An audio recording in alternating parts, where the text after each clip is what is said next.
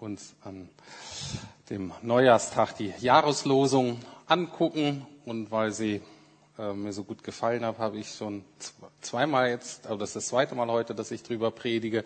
Ich hatte jetzt am Sonntag den ersten Teil zum Thema Trost gemacht und heute kommt der zweite Teil dran. Die Jahreslosung lautet, ich will euch trösten, wie eine Mutter ihr Kind tröstet.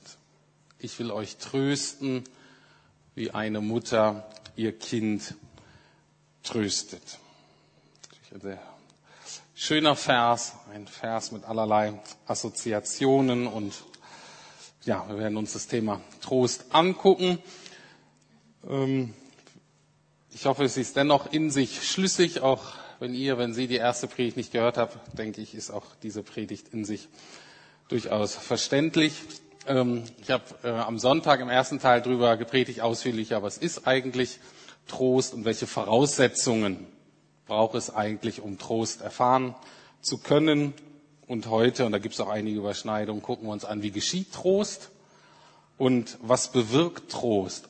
Also welche Früchte erwachsen in unserem Leben, wenn wir wirklich göttlichen Trost erfahren. Ich will euch trösten, wie eine Mutter ihr Kind tröstet. Das ist so ein Vers, den es so ähm, ja relativ häufig in der Bibel gibt, dass Gott etwas ausdrücken drücken möchte. Und damit wir was verstehen, nimmt er eben eine Analogie, etwas aus unserer menschlichen Welt, aus unserer menschlichen Erfahrungswelt, woran er anknüpft, dass wir dann verstehen können.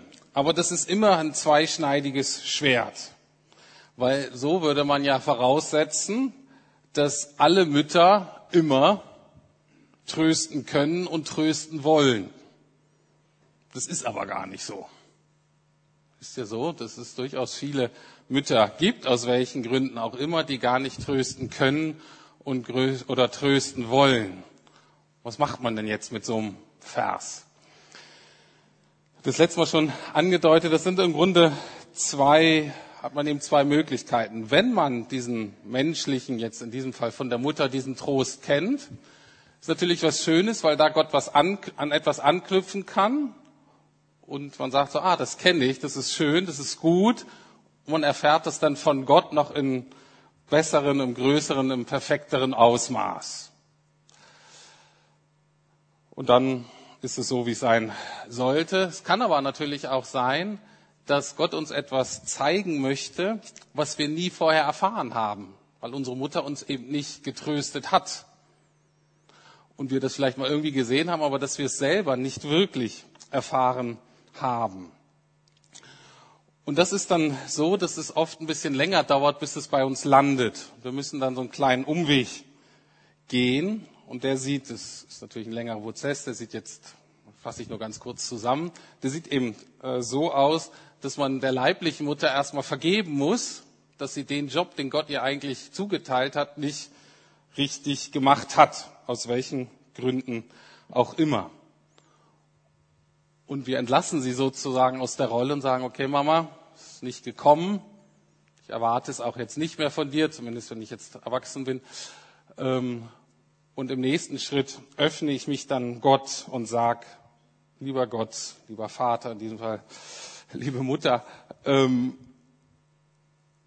gib du mir bitte was, was ich noch nie erlebt habe. Gib du mir bitte was, lass mich was erfahren, lass das irgendwie in mein Leben kommen, was ich von menschlicher Seite noch nicht erhalten habe. Und wie gesagt, das ist möglich, das passiert immer wieder. Wenn man das dann erlebt, ist das oft, kann das auch sehr dramatisch sein, weil das wirklich eben so den bisherigen Erfahrungsrahmen sprengt. Das ist dann richtig cool.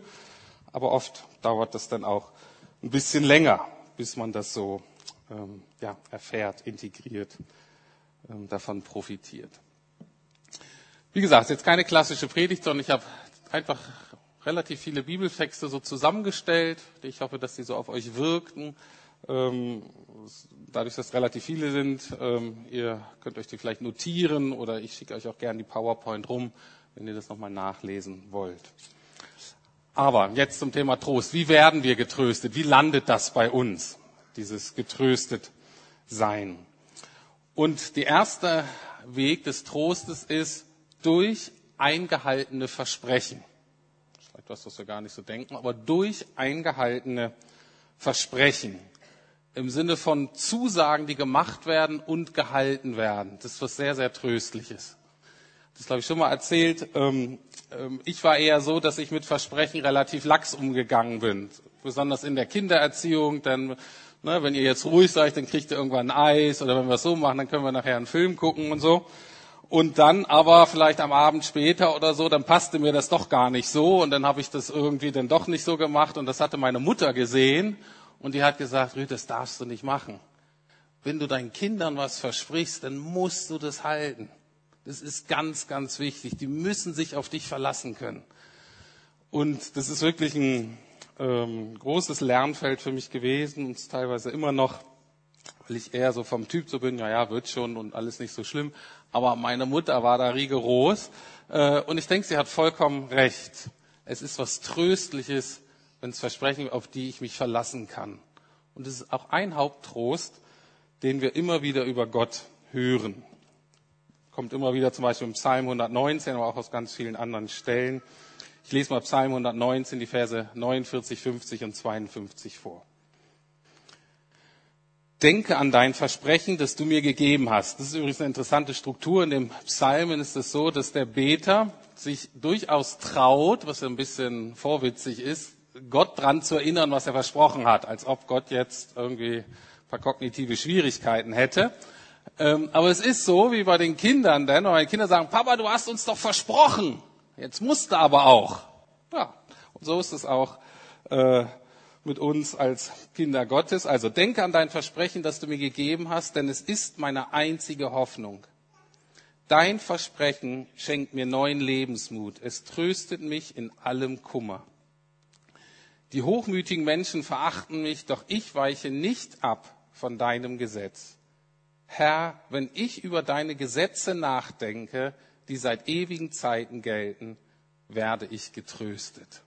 Das ist ganz Tolles, wenn man merkt, wow, da ist was, was Gott gesagt hat, der ändert sich nicht, das gilt und darauf kann ich mich verlassen. Das ist total Wertvolles. Und etwas, was es sonst ja kaum in dieser Zeit gibt. Zweiter Punkt. Wie werden wir getröstet? Der Punkt, den werde ich bisschen mehr beleuchten, weil der sehr zentral ist. Ich habe den mal so beschrieben, durch Anteilnahme. Wir werden getröstet durch, dass jemand Anteil nimmt an unserem Leben. Ich kann auch sagen, jemand, der zuhört, wenn es gut geht, jemand, der mich versteht. Zentral ist da jemand, der da ist, der für mich da ist, der mit mir zusammen in der Not, in dem Problem da ist, da bleibt. Und auch da, das ist der Hinweis, auch ähm, auf Gott. Das kann wirklich letztlich nur Gott und ähm, der Name, ein Name für den Heiligen Geist im Griechischen ist ja der Tröster. Und das ist eben der Gott, der präsent ist, der da ist. Und deswegen ist er auch der Tröster schlechthin. Ähm, ich werde einige Verse aus Hiob zitieren. Eine Geschichte aus dem Alten Testament über einen Mann, der Sprichwörtlich kennen wir ja die Hiobsbotschaften, also jemand, der unendlich viel Leid erlebt hat, ganz viel verloren hat. Und da gucken wir uns mal an, was wir da über Trost lernen können. Erstmal Hiob 2, Verse 11 bis 13. Hiob hatte drei Freunde. Als sie erfuhren, welches Unglück über ihn hereingebrochen war, beschlossen sie gemeinsam, ihn zu besuchen.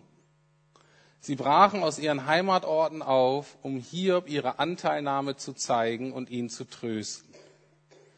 Es gibt Lebenserlebnisse ähm, oder da reicht es nicht, wenn wir sagen, ich bete für dich. Das ist zwar nett, ne, aber es gibt da, da müssen wir uns aufmachen. Da müssen wir da sein. Doch als sie Hiob von weitem sahen und ihn nicht wiedererkannten, weil der eben so fertig aussah, brachen sie in Tränen aus. Dann saßen sie sieben Tage und Nächte lang bei Hiob auf dem Boden. Keiner sagte ein Wort zu ihm, denn sie sahen, dass sein Leid zu groß war für Worte. Also ein Weg der Anteilnahme ist, erstmal das Schweigen auszuhalten, erstmal die Realität auszuhalten, dass man gerade für die Not, für das Elend, für den Schmerz, mit dem wir gerade konfrontiert werden, gar keine Worte haben. Und dann bitte nicht irgendeinen Blödsinn reden. Das sage ich mir selber. Irgendwas zu sagen, sondern, mein, das waren ja Helden, sieben Tage. Ähm, wirklich eine lange Zeit, selbst wenn das vielleicht so ein bisschen poetisch übertrieben ist. Äh, selbst wenn es sieben Stunden wären, äh, wäre das schon sehr ordentlich. Also dieses Schweigen aushalten, aushalten, dass man erstmal keine passenden Worte hat. Anteilnahme. Ähm, sehr einfach durch das Dasein. 2. Korinther 7, 5 bis 7 sagt Paulus, Seit unserer Ankunft in Mazedonien kamen wir nicht mehr zur Ruhe. Von allen Seiten wurden wir bedrängt. Äußerlich gab es Streitereien und innerlich plagten uns Ängste. Doch Gott, der die Entmutigten aufrichtet, hat uns durch die Ankunft von Titus getröstet.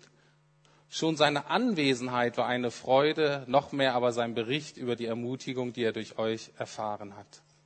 Also da einfach manchmal, dass jemand da ist, ist schon der große Trost. Titus kam, befreundeter Mitarbeiter, und es war einfach nur gut, dass er da war. Keine Ahnung, was der gemacht hat, der war einfach nur da.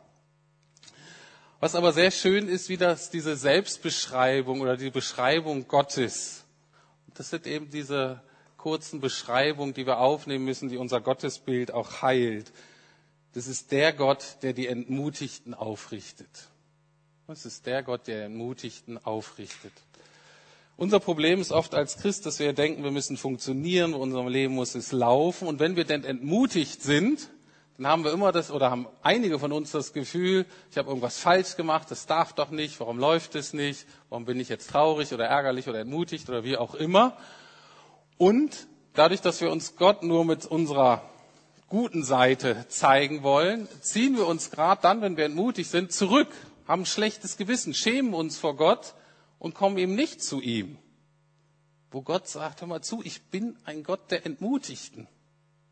Gerade wenn du entmutigt bist, warte ich auf dich. An wen willst du dich denn sonst wenden? Klar, musst dich an dich selbst wenden und deine eigenen Geschichten. Aber davon will Gott uns befreien. Also ein Gott, der die Entmutigten aufrichtet. Anderes, sehr klassisch, Anteilnahme Hiob 21, Verse 2 bis 3a. Da wirft er seinen Freunden zu. Das ist nämlich ganz interessant. Die Freunde sind großartig, solange sie den Mund halten. Und als sie anfangen zu reden, wird es wirklich schwierig. Äh, und da verheddern die sich und da ist Gott auch nicht mehr so ganz zufrieden. Und ähm, wie aus dem richtigen Leben. Also ähm, perfekt genauso wie bei uns, wollte ich gerade sagen. Ähm, und das eine ist, wo er sagt, hört mir doch einfach mal richtig zu. Das würde mich schon trösten. Ertragt mich und lasst mich reden. Da ist jemand voller Schmerz, voller Not, voller Ärger, völlig verwirrt. Er sagt, hört mir doch einfach mal richtig zu. Auch das ist für uns Menschen, für uns Westler, auch für uns Christen ganz, ganz wichtig, dass wir das hören, dass für Gott und vor Gott wir Schmerz und Trauer und auch Ärger zulassen dürfen. Dass wir das zulassen dürfen. Es geht nachher bei der Trauer und beim Trost darum, das auch loszulassen. Aber man kann das erst loslassen, wenn man es zulässt. Wenn man erstmal sagt, da ist wirklich was. Sonst kann man es ja gar nicht loslassen. Und hier die Ermutigung, ertragt es einfach mal. Ja, es ist nicht schön, ja, es ist belastend, ja, es überfordert uns. Aber es ist einmal so. Das ist die Realität. Und so sieht es gerade aus. Die Bibel ist voll davon, dass er sagt, drückt es nicht weg. Stellt euch dazu, so ist es. Jesus wie immer natürlich ähm, unser perfektes Vorbild. Er kommt hin, sein Freund ist gestorben, ist gerade gestorben. Was macht Jesus? Er ist sofort wütend. Er sagt, das kann doch nicht sein, dass so ein Mann in dem Alter stirbt, mein Freund. Kann das sein, Gott? Wie kannst du das zulassen? Er ist wütend. Und gleich danach fängt er total an zu weinen und ist in der Lage, seine Trauer auszudrücken und loszulassen. Wie in einer Fließbewegung. Das ist heile Persönlichkeit. Das ist so, wie Gott sich Mensch sein vorgestellt hat. Er hat gar kein Problem damit. Er gibt es zu und drückt es aus. Angemessen. Zugelassen und sofort losgelassen. Das ist das, was für uns oft Wochen, Monate, vielleicht Jahre dauert. Aber wir dürfen das, wir sollen das. Jesus macht das vor. Großartig. Warum ist das für uns schwierig? Wie gesagt, einmal ist das für uns Christen schwierig, weil wir eben, ähm, das merke ich immer wieder, uns gar nicht trauen, diese für uns negativen Gefühle überhaupt zuzugeben, zuzulassen. Wir denken, ja, wir müssen eben dankbar sein für alles und äh, dürfen auch nicht ärgerlich sein auf Gott und so. Und dann, wo geht man hin mit solchen Sachen? Die verdrängt man ein. Wo soll man sonst hingehen? Na, wenn, die kein, wenn das nicht darf, äh, dann muss das eben weg. Also das ist das eine, es wird dann einfach verdrängt.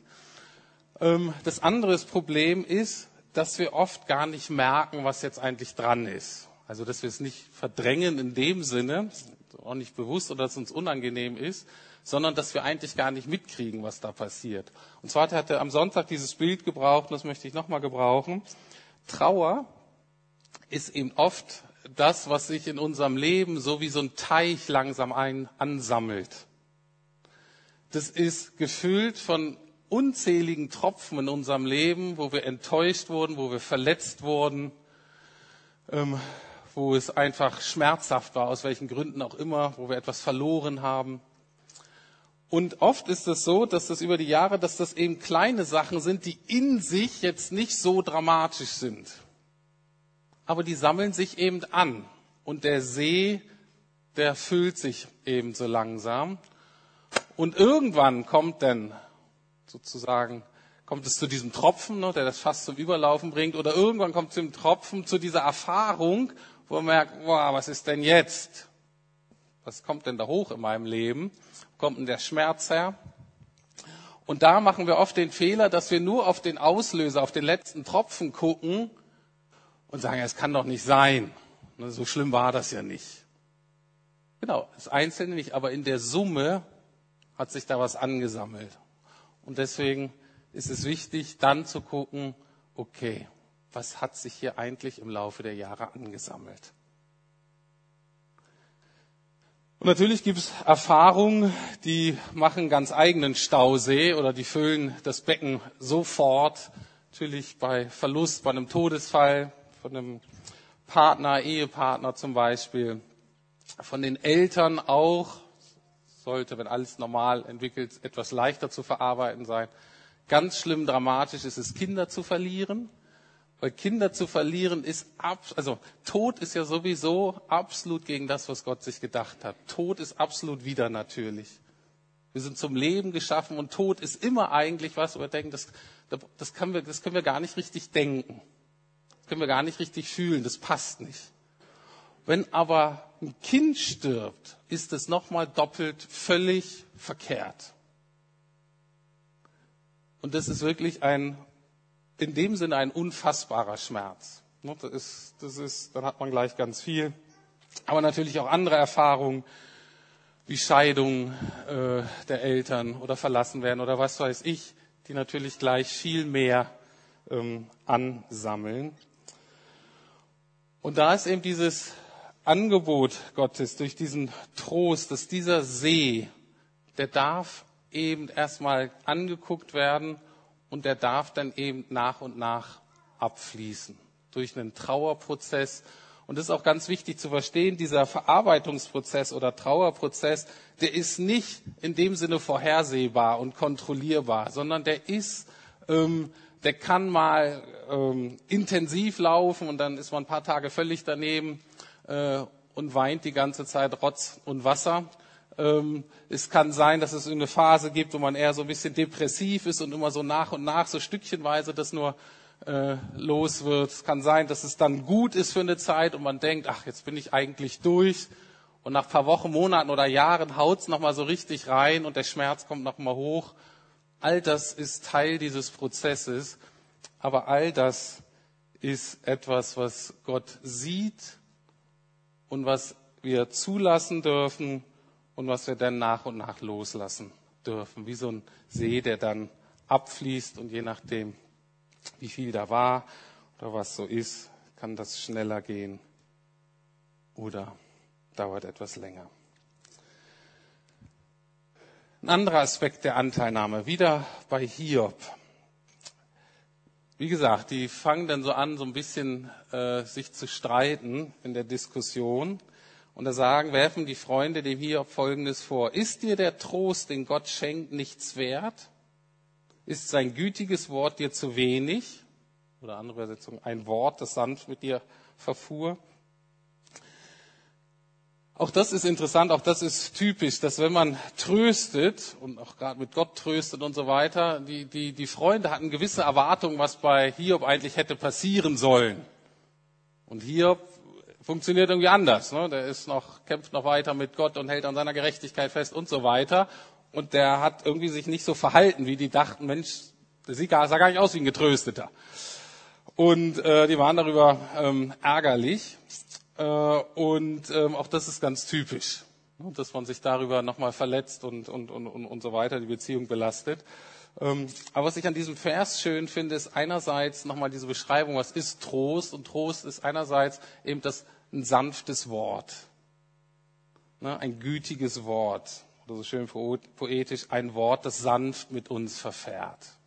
Das brauchen wir. Wenn die Seele so ganz aufgewühlt ist, dann brauchen wir ein Wort, was sanft mit uns verfährt. Aber interessant ist auch, hier wird die Frage des Trostes gestellt, beziehungsweise der Wert des Trostes. Und die hatten so den Eindruck, Mensch, was ist denn mit deiner Beziehung zu Gott hier?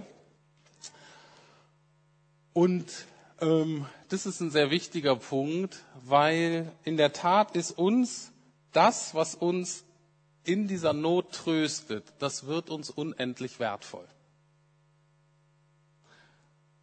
Wenn es schlecht geht, ist das natürlich genau der Punkt, wo unsere Abhängigkeiten beginnen, unsere Drogengeschichten. Wir haben ja alle unsere, ähm, oder viele von uns haben gewisse Abhängigkeiten, gewisse Dinge, die wir nehmen, um uns zu trösten. Die fangen da auch an. Ist aber falscher Trost, ist billiger Trost, der hält nicht, ne? aber kurzfristig hält er.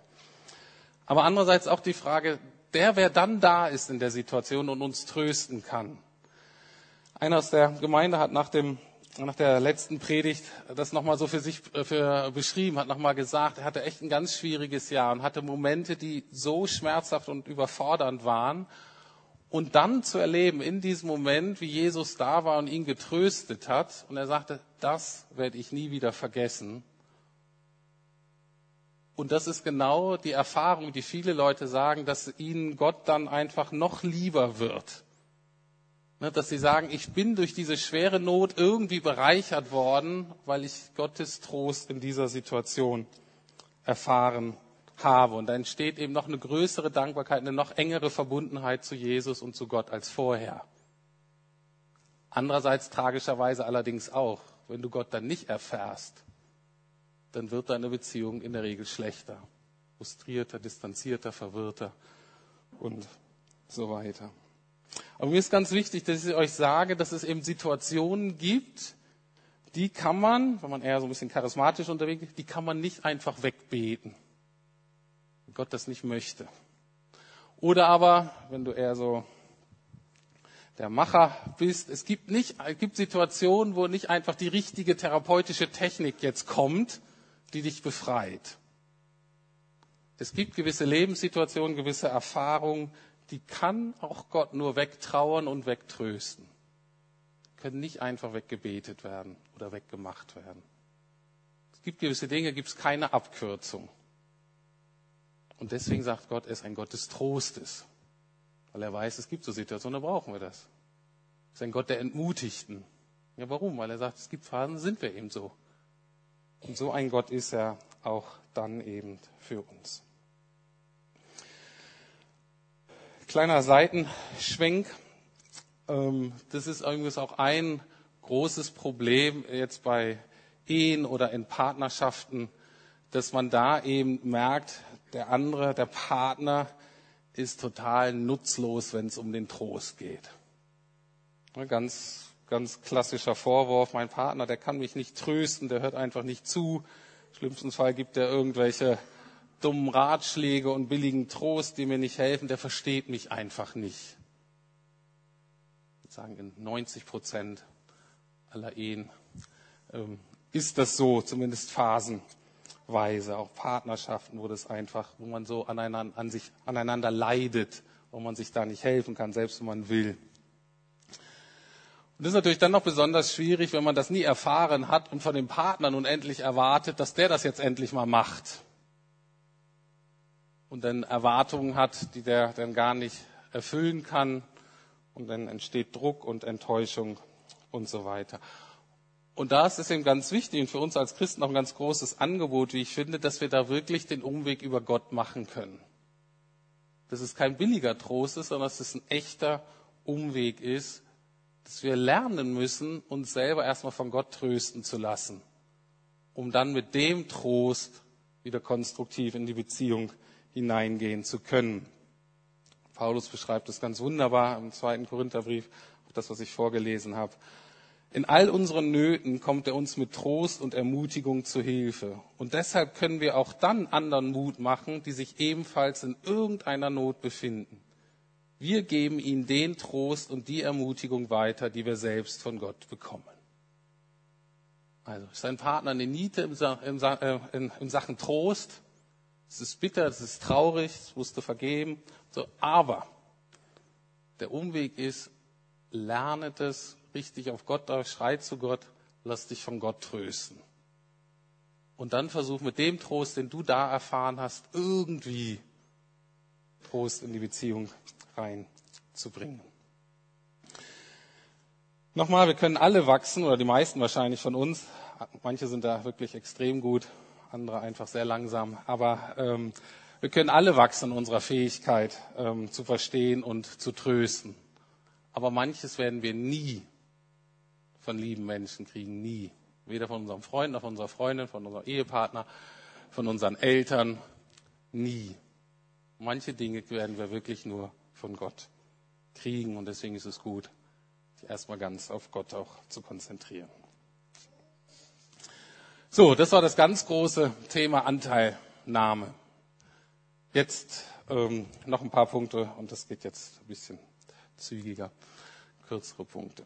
Also, wie werden wir sonst noch getröstet? Ganz klar, zig Stellen zu dem Thema durch Liebe und Gnade. Ich habe jetzt einfach mal eine Stelle rausgenommen schreibt wieder Paulus im Neuen Testament. Er selbst aber, unser Herr Jesus Christus und Gott, unser Vater, der uns geliebt und uns in seiner Gnade ewigen Trost und gute Hoffnung gegeben hat, tröste eure Herzen und stärke sie in jedem guten Werk und Wort.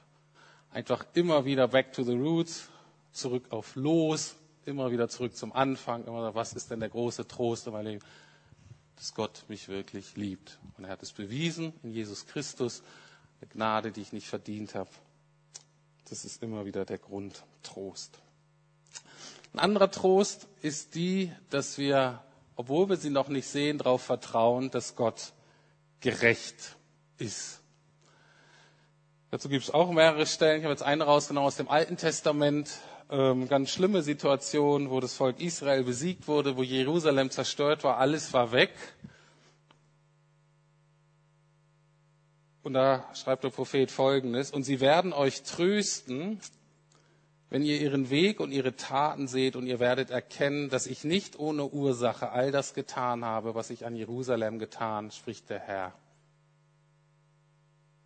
Also einfach die Tatsache, dass der Moment kommen wird, wo Gott natürlich wiederkommt, ein Reich aufrichtet des Frieden und der Gerechtigkeit, aber auch für uns eine Zeit, wo wir erkennen und verstehen äh, werden, warum Gott gewisse Dinge getan oder eben gelassen hat. Viele Dinge, die wir jetzt noch nicht verstehen, weil wir einfach nicht alle Informationen haben. Ich glaube auch nicht, dass Gott uns je alle Informationen geben wird.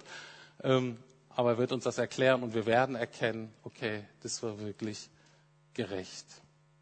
Und das ist ein großer Trost.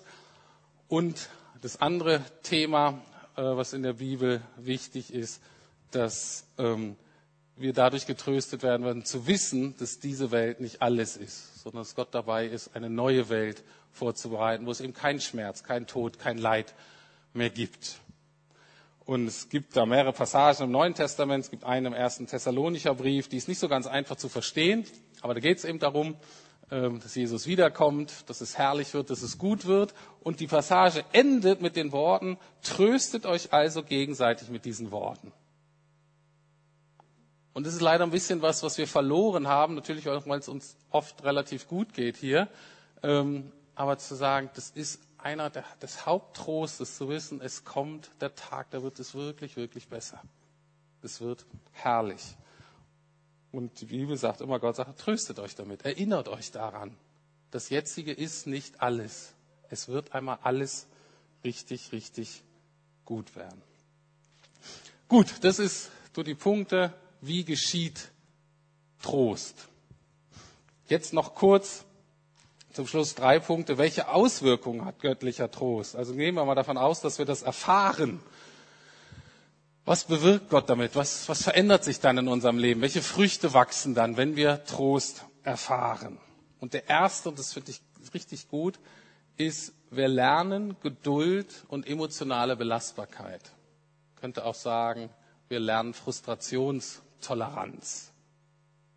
Etwas, was manche ein bisschen mehr mitbringen, andere etwas weniger. Ähm, aber das ist ein wichtiger Punkt von Trost. Wieder Paulus im zweiten Gründerbrief, da sagt er, wenn wir also Nöte durchmachen, geschieht das, damit ihr die mutmachende und rettende Kraft Gottes erlebt. Und wenn wir getröstet und ermutigt werden, bedeutet das auch für euch Trost und Ermutigung. Es hilft euch, standhaft die gleichen Leiden zu ertragen wie wir. Deshalb sind wir voll Hoffnung und Zuversicht, wenn wir an euch denken, denn wir wissen, genauso wie ihr an den Nöten teilhabt, habt ihr auch an dem Trost und der Ermutigung teil. Was Paulus hier benutzt, ist standhaft. Trost führt zu einer inneren Festigkeit, zu einer inneren Stärke. Hat mit Geduld zu tun, hat mit emotionaler Belastbarkeit zu tun damit zu tun, dass wenn es nicht so läuft, wie ich gern möchte, oder wo es ein bisschen weh tut, nicht gleich ärgern, nicht gleich, nicht gleich explodiere, nicht gleich umjammern, nicht mich gleich zurückziehe. Wir haben ja alle so unsere Strategien, um dem anderen zu zeigen, das macht bitte nicht nochmal. Ähm, ne, haben wir alle so unser Repertoire und erlebter Trost soll uns belastbarer, soll uns standhafter machen. Aber die Sache ist, ohne Trost führt natürlich dieser Druck, dieser Schmerz, diese Enttäuschung, diese Belastung ohne Trost führt es zu Überforderung, führt es zu Frustration, führt es zu Opferdenken. Wir werden dann anfälliger und schwächer und nicht stärker. Aber Gott möchte, dass wir innerlich stärker werden. Ich kann das nur ganz kurz andeuten. Das ist übrigens auch wichtig im Vergebungsprozess. In meiner Erfahrung, sowohl selbst als auch in der Seelsorge ist es ganz wichtig, wenn wir anderen vergeben wollen, geht es oft tiefer, wenn wir vorher wirklich Trost erfahren haben. Sonst ist Vergebung, was auch wichtig ist als erster Schritt, oft so ein, eher so eine mechanische Willensentscheidung.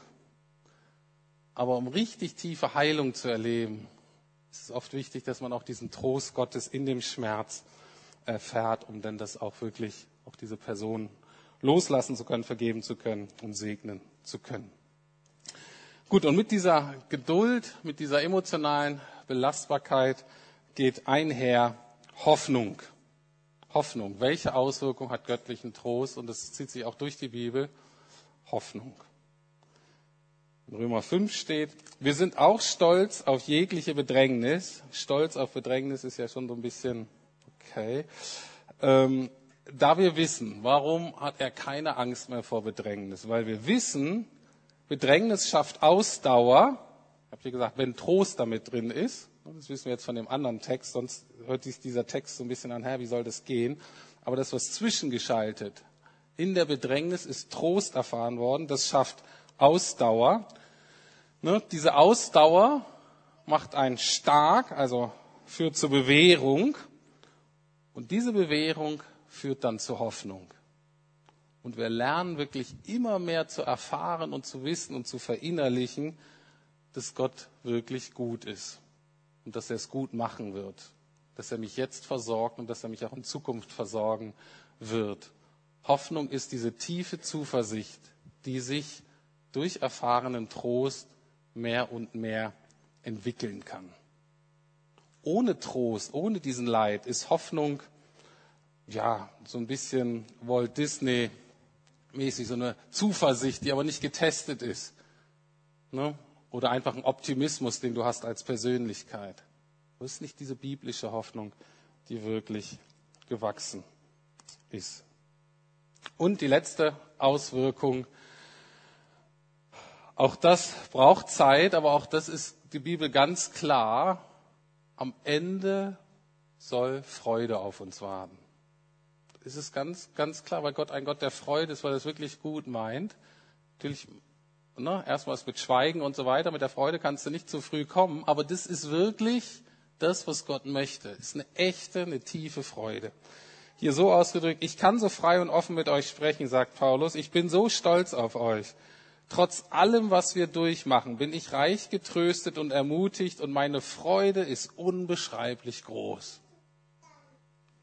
Wie cool ist das denn? Dass der noch sagen kann, meine Freude ist dennoch unbeschreiblich groß.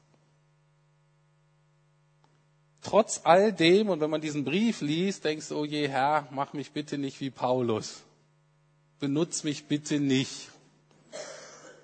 Setz mich auf die Auswechselbank und lass mich mal zehn Minuten spielen und dann schnell wieder ausruhen. Das will ich nicht.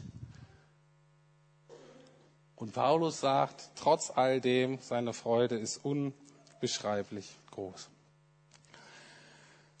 Fazit, ich komme jetzt zum Schluss. Was habe ich jetzt so gelernt? Was ist so mein Fazit, vielleicht ganz persönlich aus dieser Beschäftigung mit dem Thema? Erstmal aus psychologischer Sicht ähm, ich bin mal wieder beeindruckt äh, äh, von der Bibel und von dem, was Gott uns so mitteilt und da zu merken, dass das wirklich kein billiger Trost ist.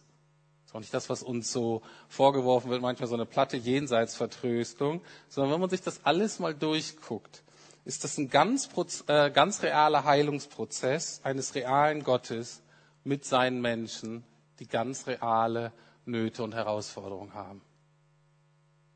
Das ist wirklich Realität, das ist wirklich down to earth, das ist wirklich, hat wirklich Substanz. Und zweite, aus theologischer Sicht, was mich auch daran begeistert, als ich das alles so durchgearbeitet hat, Trost ist eben nicht nur was, was eben gerade nett ist und weil das Leben schwierig ist oder weil es gerade mit den Flüchtlingen hart ist und so, gucken wir mal in der Bibel und gucken, ob wir da uns ein bisschen Trost rauspicken können und nehmen an, ach ja, ne, dafür ist die Kirche denn zuständig, da hören wir mal auf die Kirche. Sondern es ist ganz deutlich geworden, dass wie immer alles mit allem zusammenhängt. Und dass Trost wirklich aus dem Kern, aus dem Herz des christlichen Glaubens einfach fließt. Es macht letztlich wirklich alles Sinn. Es gehört zusammen. Gott kann sich selbst als ein Gott des Trostes beschreiben und ganz schamlos auch sagen, ich bin der Gott des Trostes, weil er eben auch ein Gott des Schmerzes und der Liebe ist. Das gehört zusammen, diese beiden. Ein Gott, der keinen Schmerz kennt, ein Gott, der nicht lieben kann, kann nie ein Gott des Trostes sein. Christliche Gott ist so. Oder das andere, ne, dass Gott es schafft, wenn man zwar überlegt, wie er wie kleine Kinder, dass er wie Eltern ist, wie Vater und Mutter, die den Überblick haben, die souverän ist, die das einordnen können und gleichzeitig aber ganz nah sind, ganz real sich um jede kleine Wunde, um jedes kleine Wehwehchen, um jeden großen und kleinen Schmerz kümmert, nah und real. Auch das ein Gott, der souverän ist, Herr des Alls und gleichzeitig unendlich nah. Absolut faszinierend. Deswegen für mich das Schlussfazit für 2016. Ihr könnt euch gerne woanders umgucken nach einem Tröster. Bei anderen Religionen oder anderen Ideologien oder irgendwelchen spirituellen oder therapeutischen Ansätzen. Oder ihr könnt weiter auf der Suche nach dem richtigen Menschen oder Partner oder und so weiter gehen.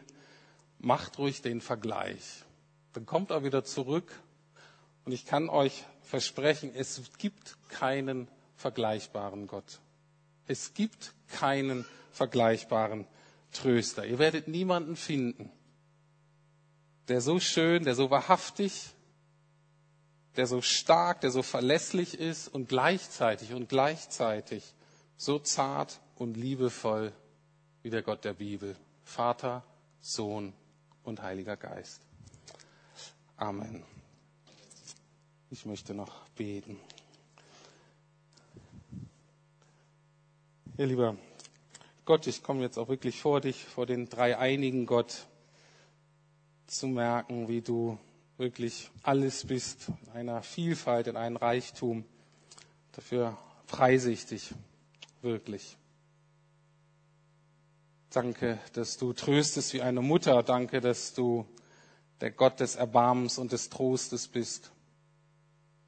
Danke, Jesus, dass du der Tröster Israels bist und damit auch unser Trost. Danke, dass du uns errettest aus jeder Not. Und danke dir, Heiliger Geist, dass du der gegenwärtige, dass du der präsente Gott bist, der Tröster schlechthin. Herr, und du allein kennst uns. Wir sind so unterschiedlich, unsere Geschichten sind so unterschiedlich, unsere Biografien, unsere Erlebnisse. Und so bitte ich dich, mach du uns fähig, einander etwas zu helfen, aber komm du hinein in das Leben von jedem und jeder Einzelnen von uns, Herr. Es gibt diese Bereiche, wo wir selbst sprachlos sind, wo wir es selber nicht verstehen, wo wir selber nicht hinkommen. Heiliger Geist, da beten wir, dass du da bist mit deinem Trost und mit echter Heilung und einer echten Hoffnung und Freude. Hab du Dank dafür. Amen.